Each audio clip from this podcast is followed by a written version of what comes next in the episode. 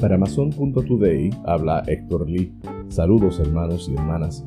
Quiero destacar una noticia que pude apreciar esta mañana en elvocero.com. No sé si logró su edición impresa. No obstante, leo y comparto.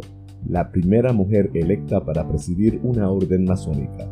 Entre los detalles que está escrita por la redacción del vocero sin poner nombre de autor, habla que en un paso trascendental para la masonería puertorriqueña, el Gran Oriente Nacional de Puerto Rico, formación masónica fundada en el año 1948, eligió a una mujer como su muy respetable gran maestra.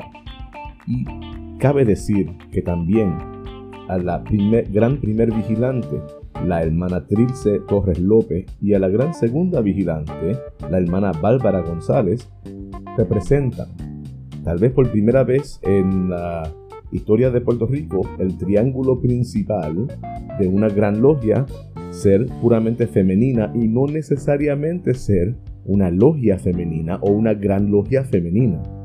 Me elevo de pie y a la orden con el resto de mis hermanos, hermanas, muy respetable gran maestra, muy respetable primer vigilante, muy respetable segundo vigilante, eh, una felicitación dentro de los confines de las columnas que nos representan y que aquí pues, tal vez no pueda decir en toda su propiedad bendiciones. Estoy ansioso dentro de lo que cabe para poder ver lo que pase bajo su dirección en este año.